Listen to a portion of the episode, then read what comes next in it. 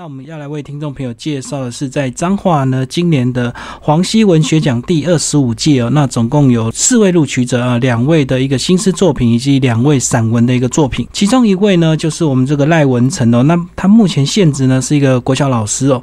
那他过去呢，曾经在黄溪文学奖的第二十一届、二十三届以及二十五届哦，都曾经得过奖。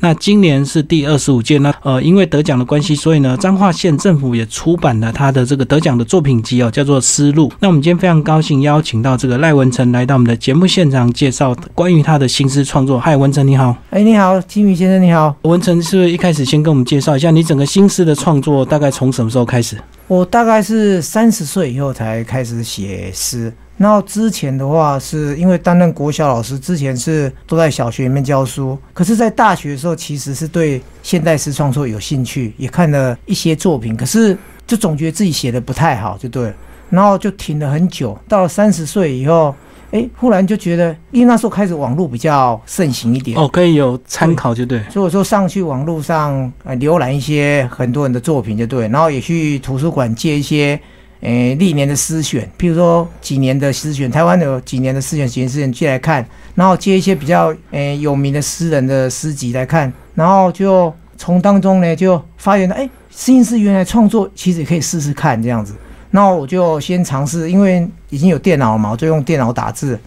刚开始的时候，我去先去投考到那个联合文学，嗯那时候大概十几年前的时候，联合文学它有办一个文学热网的网站，然后它会它有分诗啊、散文啊、小说等等的，就是透过网络投稿这样。对，那网络投稿之后，它就会从中间。挑选几篇比较好的作品，然后刊登在当月的那个网页上面。嗯嗯。然后我刚开始也是没有上，然后几次之后，哎，突然就有一天被刊出来了。然后连续几次被刊出来之后，然后那个联合文学的那个主编先生啊，一个叫许东哲先生，他是一个还蛮有名的小说家，他就跟我讲说，哎，请我担任那个新诗站的站长，也就是说，请我在上面帮忙。凭那些诶稿件，从中间挑说，诶下棋要看出来的人是哪些人，那我就诶当然很高兴啊，是怕说，可是我有跟他讲说，我怕说我的能力不及哦，嗯嗯，怕会挑选的比较比较偏就偏颇一点，就是说以我的主观来来挑选就对，然后他就说没关系，你试试看，那我就从中间挑了几个月，他一起大概是几个月吧，那过了大概几个月之后，他就说，哎下一次的站长还是请你担任哦，因为他一直这样好像。说觉得我还我还可以，还是说一时间没有人选就请我担任这样，所以我又连续担任了两两届的站站长。然后从中间刚好刚好也可以看看其他人的作品，很多人的稿件都会投过来嘛，那我可以看，那从中间更学习到更多的新式的创作方法这样子。最后我就交接给别人之后，我就刚好考上研究所，去读研究所。那我读研究所当中，因为诶读书读得很辛苦，所以说我停有停顿了三年没有。是中文相关的研究所。也不是，我是读心理智商的，可是就是有兴趣这样子。然后读了三年之后，没毕业之后，哎，又回来写写作这样子。然后就那时候已经又环境又不太一样，那个新思那个联合文学呢，好像已经停止了，已经没没有在做这个事情了。然后我刚好看到一个叫文学创作者的网站，他有呢。把一些历年，就是说当年哦，比如说几月有几月几号有一个比赛，几月几号有一个比赛，哦，就收集文学比赛的一个网站，就没有错，没有错。然后我就上去看了一下，然后他们那个网站还有一些互动，比如说会说说什么时候到啊，或者是说它的内容是什么啊，然后他比赛内容奖金是什么之类的，然后。还有就是说，会帮忙公布谁得奖这样子哦，就是有点像那个奖金猎人这样的网站呢，帮大家收集比赛的资讯。类似类似，其实奖金猎人我也上去看过。是是是。那我就看到那些讯息，我就就参加一些比赛，就资讯更多。对对，就刚开始的时候还比较没有什么，诶，怎么讲？比较不能得奖，因为不知道诀窍，就是不太会写这样。哎，渐渐的，哎，开始就会得奖了这样子。然后这几年就慢慢的这样，有时候得多一点，有一年得多一点，有一年得少一点，然后就陆陆续续得了几十个奖。然后当中就是因为得奖去领奖的时候，就认识了一些，应该说是诗坛的，呃，应该是一起同号就对，对，而且算是前辈的，他们就会诶就带我说，哎，要不要参加诗社？哦，要不要参加我们那个诗社？然后就有一个严宗盛严老师，他是蛮有名的诗人，他就推荐我去。他们的创世纪诗社，所以我就加入创世纪诗社同仁。然后潇潇后来我又参加又得了另外一个奖，说遇到潇潇老师，嘿，潇潇老师也是现在是很有名的老师，然后他就请邀请我进去台湾诗学，所以我就变成台湾诗学跟创世纪诗刊两个诗社的同仁。刚刚这个文成已经把他过去整个呃创作，一直到最近，等于是把你十几年的这个创作时光都讲完了，对不对？对对对。呃，大学的时候有写，可是写不好，停下来。对。然后后来呢，呃，到三十岁之后才开始研究。可是我觉得这个新诗创作，呃，你如果短期间要研究一些规则或者是写法会比较简单。可是我觉得中文的这个造诣的研究，它就需要长时间的训练。对。那你觉得你中文的训练是从什么时候开始？还是你从学生时代？就一直有阅读的习惯，对，没有错。我从学生时代国小我就很爱看书看那些故事书啊，一些散文小说之类的。所以我记得国小时候我常常去图书馆借书，然后国中就比较停一点，因为国中那时候联考，联考，嗯，高中哎考完了，高中又开始看一些什么倪匡啊，一些古龙啊、金庸的小说这样子。所以其实很爱看一些文学作品这样子，看的蛮多。然后到大学也有常来常去就是学校图书馆借书这样子，嗯嗯。所以说阅读的确有阅读习惯，看。常常看书这样子，所以中文能力还是长期培养出来的，对，没有错。那你三十岁那时候才开始研究新诗的写法，这样该？哎，应该是这样说啦。其实新诗它没有绝对的写法，我觉得是说，哎，新诗因为它是跟古代诗那个古体诗、近体诗不太一样，它没有格律，它也没有要求说对仗，也没有要求说押韵，啊，也没有要求说，哎，一个字几个字，哈，它都没有。它就是说你随意的创作，所以我们可以自由发挥这样子。哎，也自由发挥之后。刚开始没有办法掌握说怎么去写好一个作品，尤其是意象，因为我们新现在是很重视的是意象嘛，意象的怎么去呈现，还有就是说意境哦，里面诗的意境怎么去让人家去了解，或者是让人家去感动，这样子慢慢去学习，然后刚开始真的也写不写的蛮。怎么讲？蛮笨拙的，蛮粗枝。可是你经过这样十几年的创作，应该有你自己一套，开始发展出自己一套的创作模式，对不对？没有错。你是不是在创作之前都会先有个对象，可能是人或物这样？没有错。其实我哈，因为我知道很多人写写诗，他是灵感，就是说，譬如说有一天我想到一个东西，几句话，他就把它写下，拼成一首新诗。可是我是锻炼自己，像作文一样，我会给自己定个题目。嗯。那我要找这个题目，我要想办法把它写出来。嗯，然后就很就很辛苦，因为有时候那个题目定的不太好，会写的很难很难过。因为主题就已经定了你的思考方向了，对不对？对对对。所以所以就比较辛苦一点。对。好，那接下来跟我们聊聊这个呃关于这个脏话的这个黄溪文学奖，好不好？呃，你三年都有得奖，那本身聊聊你跟脏话的关系，好不好？好，我本身就是脏话县级的。的人就对，因为我从诶，大概几，我出生的时候就是在彰化县，我是彰化县西湖镇的的人。K O 西湖有糖厂。哦，对，西湖有糖厂，嗯还有我就在糖厂，诶，在过去也接近妈祖庙那边，其实也不远呐。然后几个月出生几个月就上海桃园了，我爸因为工作关系上海桃园，那我就在那边读书长大。可是我爷爷奶奶也住在那里，我的亲戚也都在那里，所以我很常回去这样子。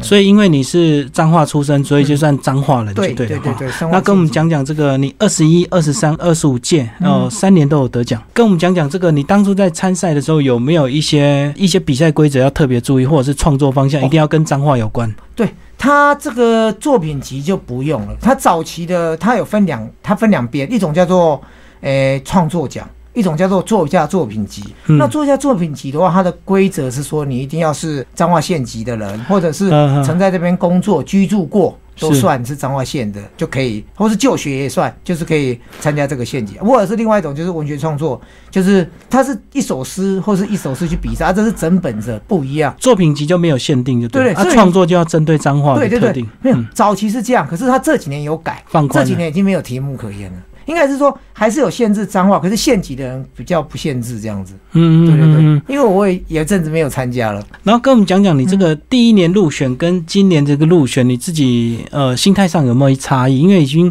毕竟前面得过两届，所以今年是不是相对就自己又变得会比较有把握这样？其实说实在话，没什么把握，因为参选的人都蛮强的，好像都是圈内的人，对不对？对对对对对，所以我们 诶，受赛人上也很高兴啊啊，因为。刚好都隔一年上一次，就是因为我刚好诶两年的作品刚好可以集一本书，是，所以刚好就继续，然后刚好都有上这样子。嗯嗯嗯。所以我是觉得，因为那个评审的看一下评审写的那些评语，代表说我的诗还是有一定的程度，他才会选取。因为譬如说二十几个人，他搞不好只挑他只挑四个人这样子，所以也不容易。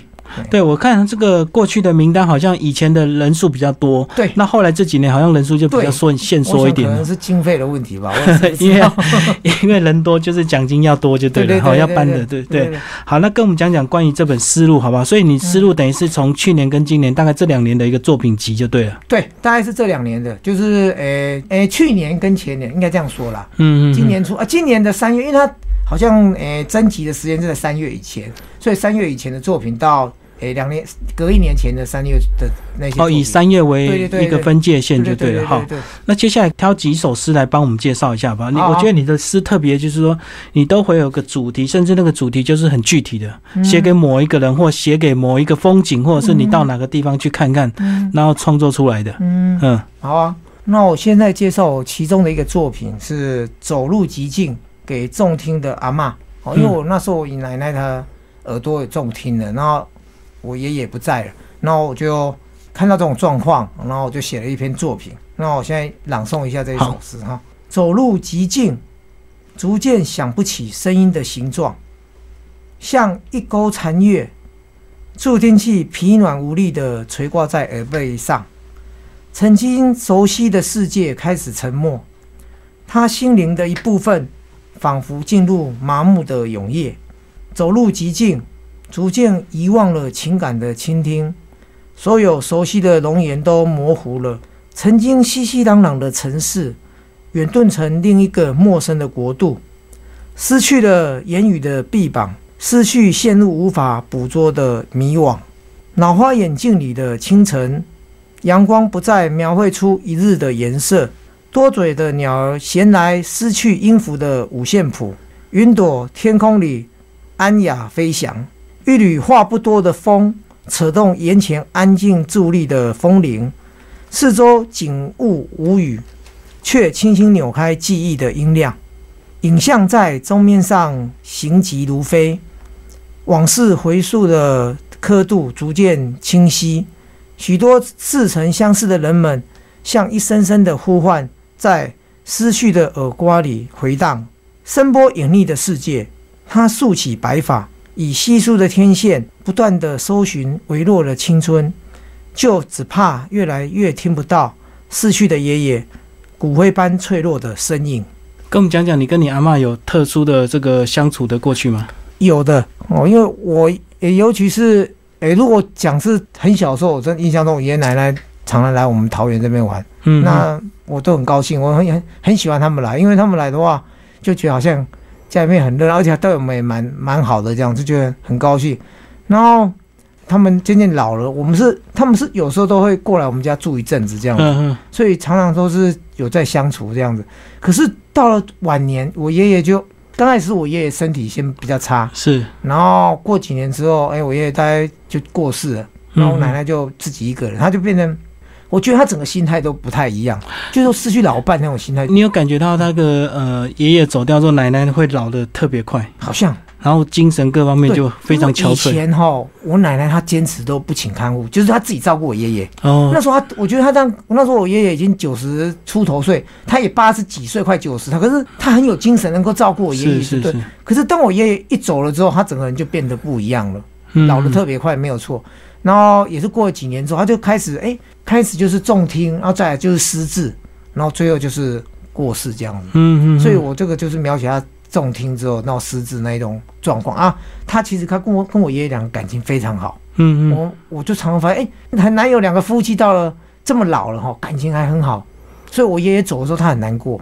哦，所以因为这样的关系，让他瞬间就整个身体就垮下来，就对对对对对对。其实还蛮多这种状况，就是如果老伴一走哈，另外一个很快就就会跟着那个整个身体状况就突然出现状况。对对对对。所以这一首呢是写给那个呃你的奶奶给重听的阿妈哈，走路极静。那听众朋友有兴趣也可以找这本书来仔细的阅读。其实他在他的文字里面呢，心思可以展现文字之美，而且呢这个心思表达的这个意境。呢，跟这种一般我们这种白话的方式比较不一样啊。那像这个文成，你个人是这个小学老师嘛？哈，对对对，你会鼓励您自己带的这个小朋友也试着用心思创作吗？有，我以前在，因为我今年才调到这个新的大勇国小，我之前是在桃园市的东门国小，就这边是台北市的东门国，刚有经过。桃桃园市东门国小童运动发展很蓬勃，诶，很多活动在那边办。可是现在桃园市东门国小已经比较，因为那边很多住，就是说，诶，减班减的很厉害，因为少子化，对，那边因为他那边是旧的商业区，所以。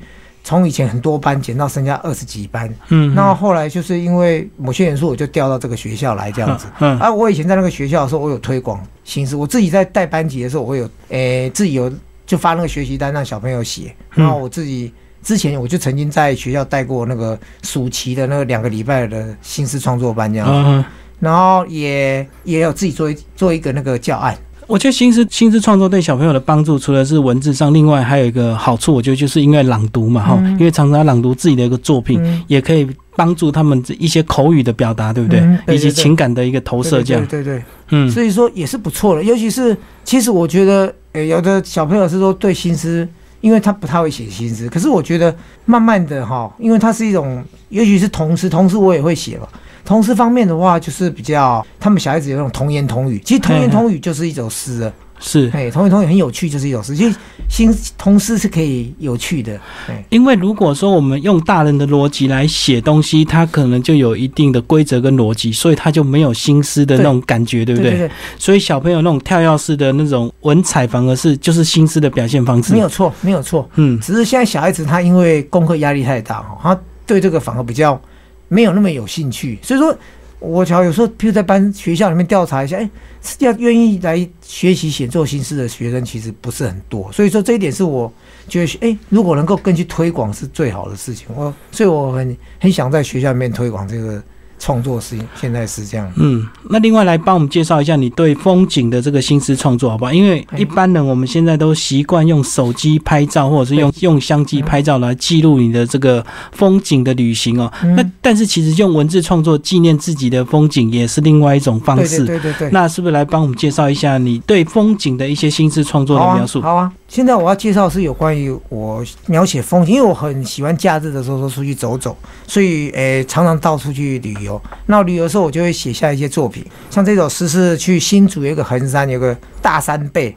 乐善堂佛寺，其实那边就是那个漫画家刘心清他的老家在，就内湾旁边的大山背。那其他的真正的故乡是大山背，对对对，没有错，是被内湾炒起来的。没有错，没没错。这个如果听众朋友有机会到内湾，你就会听到当地人讲刘心清其实真的是大山背人。对，没有错。然后他那边有一间很古老的佛寺啊，小小间而已。那我就为他写，因为那边真的很安静。题目叫做《只有宁静》。秋日登新竹横山大山背乐上堂佛寺，蜿蜒的路继续阐释着远山层层的奇异。阳光敲响着寺门，一些光明正渐渐开启着。独坐在山石之上，以眼睛摊开一行又一行森林们仔细编撰的步道。一道转个弯后，仿佛渡怒的河流在沙洲间。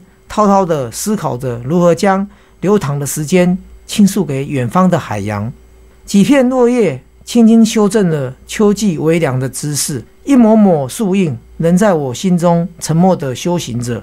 挺起湛蓝的胸膛，我和天空站立了起来，一同高高的举起了这一片广袤并且云淡风轻的思绪。那跟我们介绍，你你那当下是现场就写完，还是回来之后再修的？是回来之后再修的。呃，那当下你会先写什么样的重点？其实我是以眼睛跟头脑记录重点，我并没有写下来，是那种感触在心中。然后我回到安静的地方，好，比如说我那天刚好时间，那我就慢慢的。回想当前的情哦，所以你的写作习惯都是先记下来，回家再写，都没有用随身用手机啦，或者是用纸跟笔。真的很少很少很少，都是直接在那边走一走啊，然后心里面去记录，去那种感触，回来再写这样子。嗯嗯。所以说没有现场写。那写作大概多久？就是一首诗的完成？哦，这个还是要看状况。对，有时候一首诗一个礼拜可能写不到两句啊，有时候一天之内可以写半首。那写完之后你会不会再放？放一段时间再回头看，会，这是叫做他们叫做抽屉，就是抽屉理论，就是说心思写好了放在抽屉里面，过一阵拿出来再修改会比较好。那我是习惯是一首诗我就一直在写这一首，比如说我今天写一写，明天再看不行我再改，所以我大概写到完整的时候大约一个两个礼拜。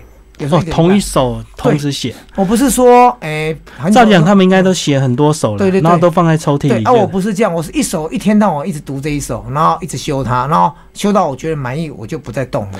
对，那这个就是很主观，对不对？很很有很难有道理可循，就是你到底在修什么？没有错。对你看了好几遍，改了好几遍，到底在改什么？就是因为觉得好像那个感觉不对。哦，那个，譬如那个语词，或是他那个意境，或是他意象，我觉得用的不是很恰当，或是念起来它的音节不是很通顺，念起来诗他念的不是很通顺。所以诗新诗不是只有单纯的文文字创作，还要念出来，对不对？对对对，所以我要。要那个怎么样？要顺，要很顺，念起来很通顺，或是说念起来有阴阳顿挫，然后有那种优美的感觉，会比较好。所以创作跟朗读是结合在一起的，应该也可以啦。只是我通常都很少朗读，我都是用眼睛在心里面默念，心里面默念，自己在心里面朗读这样子。就是自己还不太习惯念出来，就对。对对对对，所以我开始念的有点结巴，就在这里，因为我少念出我的作品。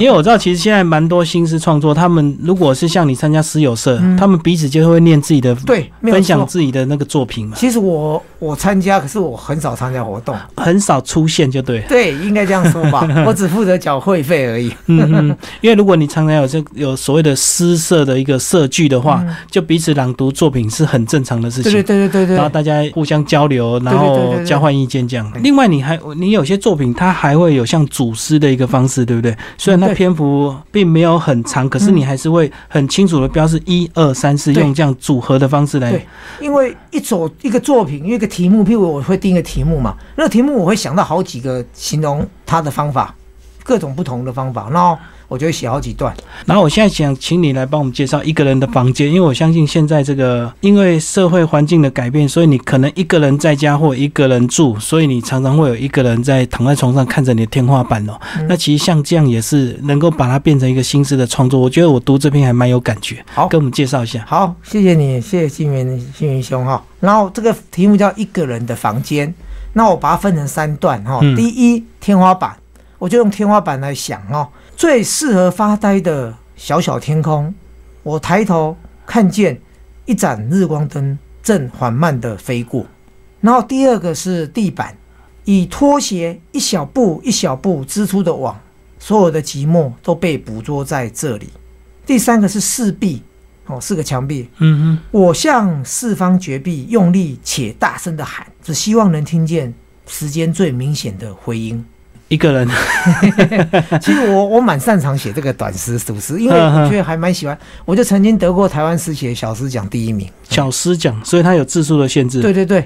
只有几句好，那刚介绍是一个人的房间哦。那听众朋友有兴趣可以找呃这个他的诗选来看哦，能够把这个天花板、地板以及四个墙壁描述的这个很像我们人呢，能够跟他对话。看到天花板的这个日光灯飞过去，然后地板呢这个收纳我们的寂寞哦这样子。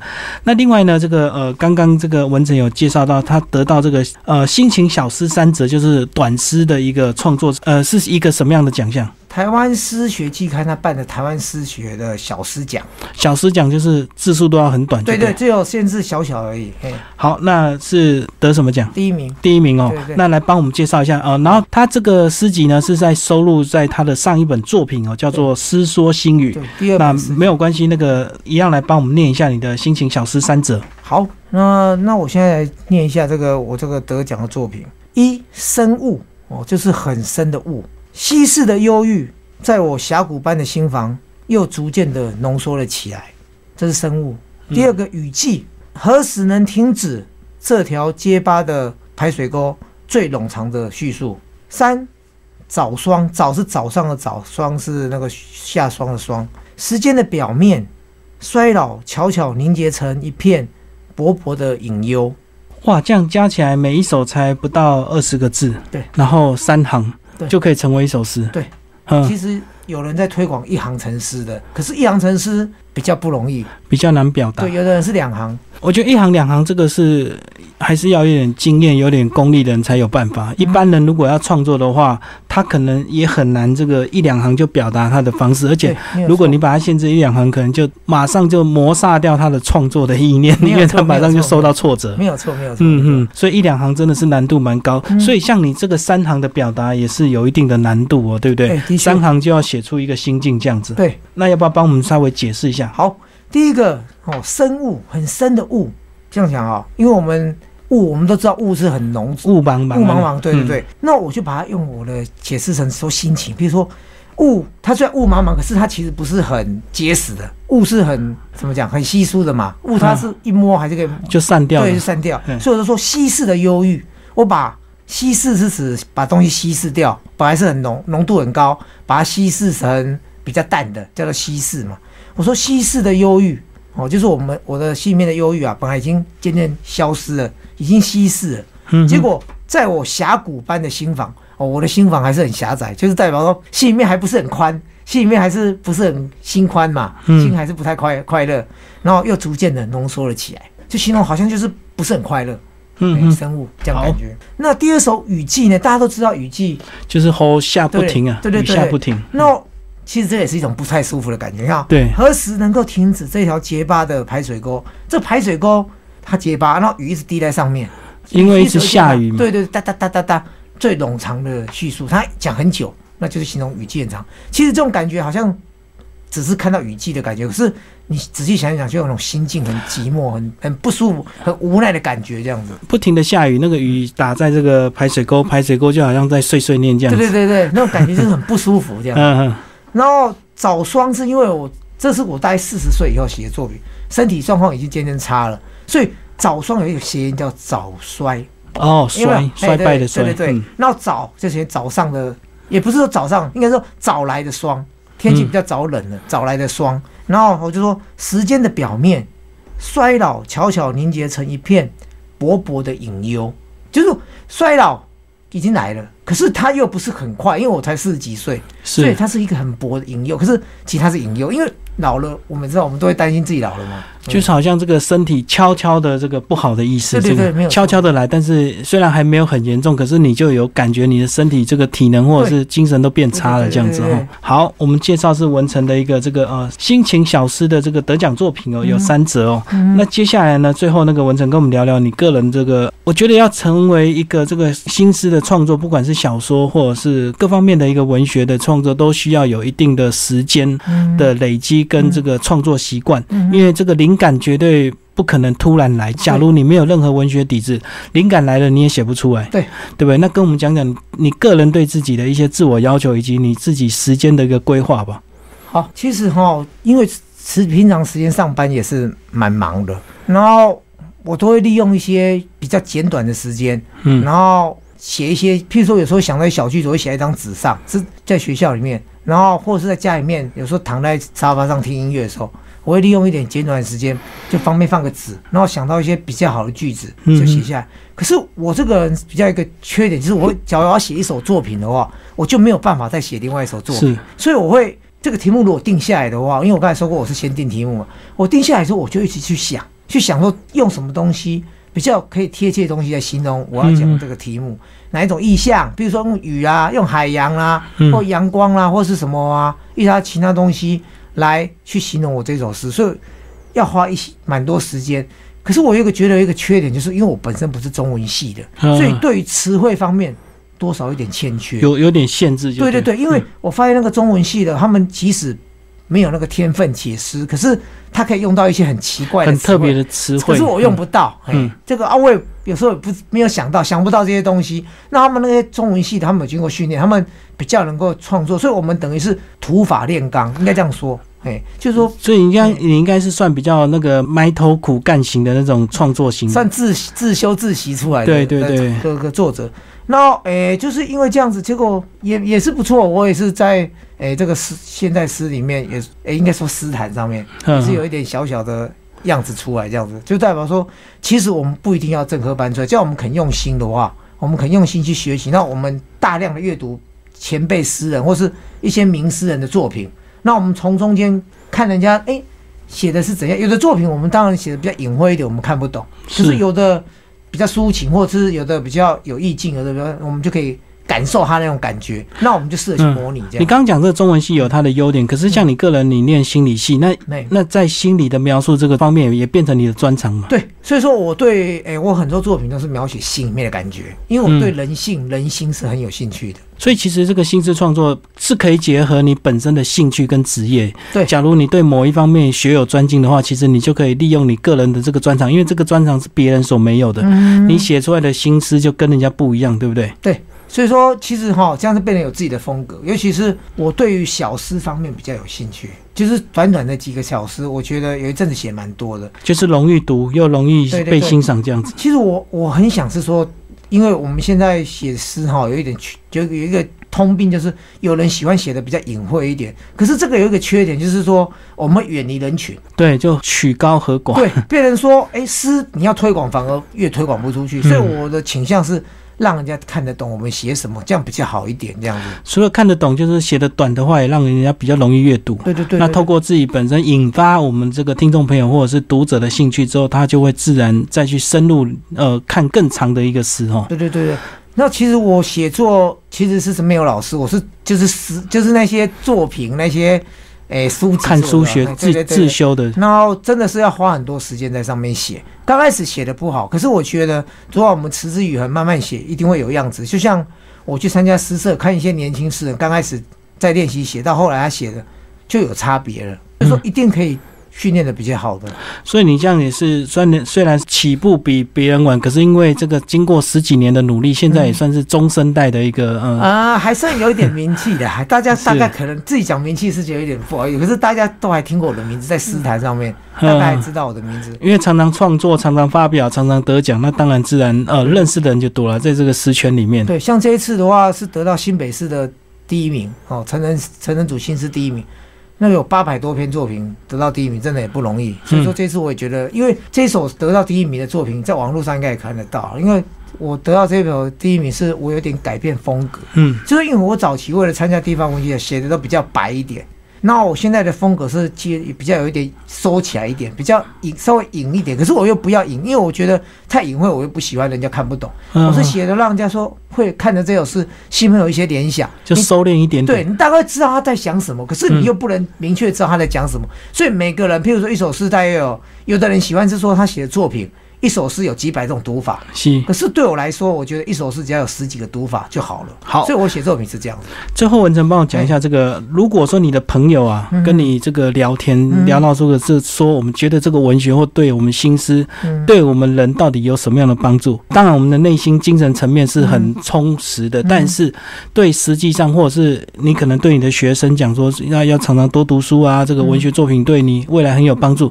你怎么样去说服这些朋友，或者是鼓励你这些？学生，呃，文学这条路对于他们的人生未来是有真正实际上的帮助，而不是只有精神粮食而已。听你这样讲，这个题目倒有点问问倒我了。因为我知道很多人都是说，呃，出社会就是要工作赚钱养家娶老婆生小孩，所以他根本没有心，或者是他不认同这个文学作品能够带给他生活上实质的改变。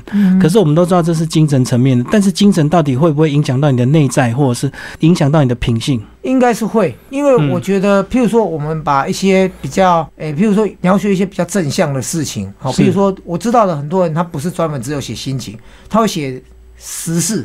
什么叫实事？就是实际发生的事情，比如说报纸上写的新闻事件，比如说赈灾啊，比如说之前的气爆，之前的一些事情，就是说，譬如说那个什么，诶，一些抗争、太阳花之类的东西，他们都写在里面。那这个东西就可以让大家有点去想一些。去，譬如说读他的作品，因为他是可能是用一个方面去想这个事情，那你也许没想到，你看到他的作品的时候，哎，想到哦，也许这个事件也有另外一个解读方法。像早期很多人写二二八，嗯，那对对，很多人写这些东西，这些其实各种，因为每个创作者他有他自己的角度看东西。那你也许你只看到这，尤其是我知道很多男孩子见面聊天喝酒，尤其讲一些政治的事情，对不对？对。那这些作品也许就可以拿来引用，譬如说拿来说，哎，让我们知道说，哎。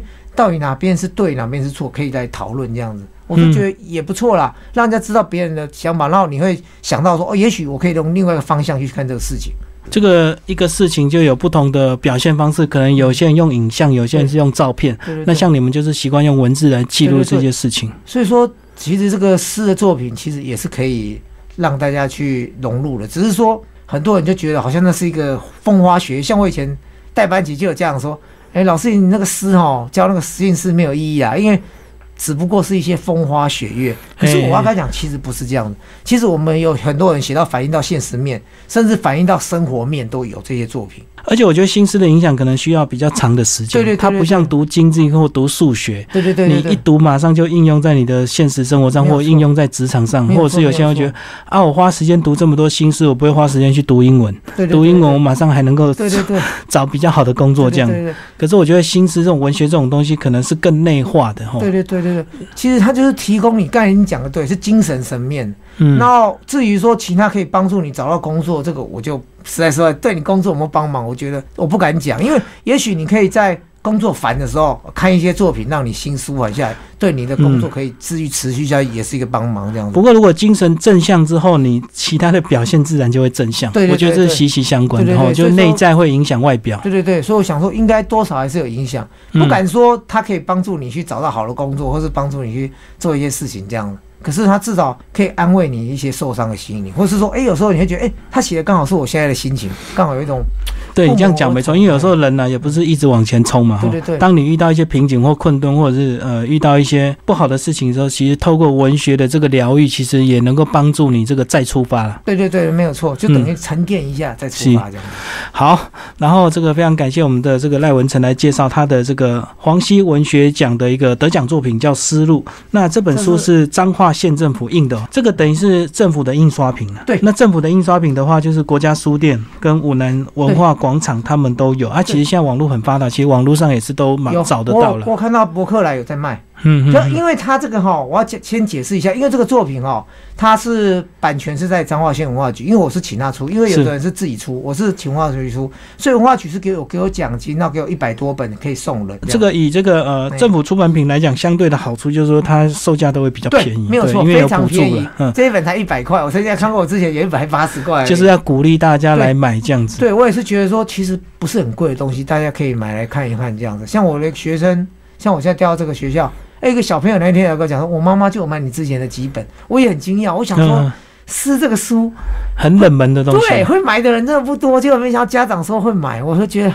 而且我还没掉之前他已经买了。还有之前的几本两本的，所以才所以这真的是知音啊，绝对不是因为你是他小朋友的老师。对对对，所以后来他也发现说，他这他说跟我讲，这几天跟我讲，他妈妈要订第二、第三本这一本这样。嗯嗯嗯。啊，听众们有兴趣也可以去找这本书来看哦，彰化县文化局所发行哦，那叫《思路》呃赖文成的一个作品。好，谢谢。